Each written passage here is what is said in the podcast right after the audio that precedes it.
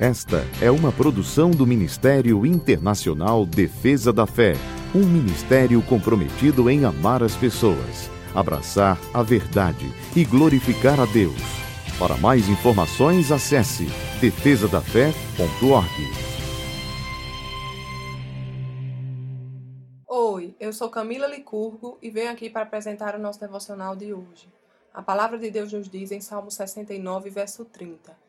Louvarei o nome de Deus com cânticos e proclamarei sua grandeza com ações de graça.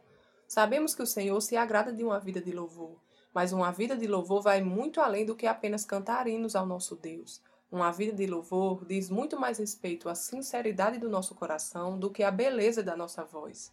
Entoar cânticos e salmodiar melodias é algo belo, mas o que realmente agrada o coração do Senhor não é a melodia, mas a posição do nosso coração.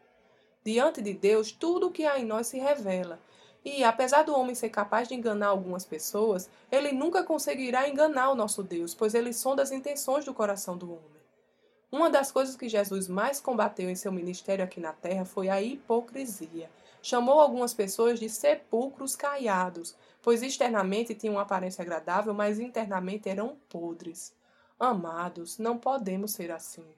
De Deus não se zomba e tudo está revelado aos seus olhos. Uma vida de louvor consiste em procurar alinhar o nosso coração com o coração do nosso Pai.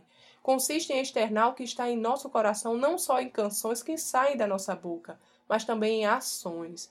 Não adianta cantar que ama o Senhor que não vemos e não amar o nosso irmão a quem podemos ver.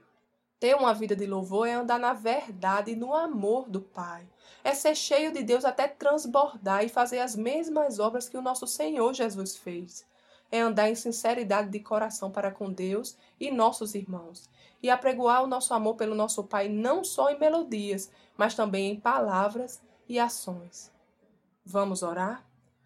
Paizinho, eu te louvo pelo teu amor que me resgatou.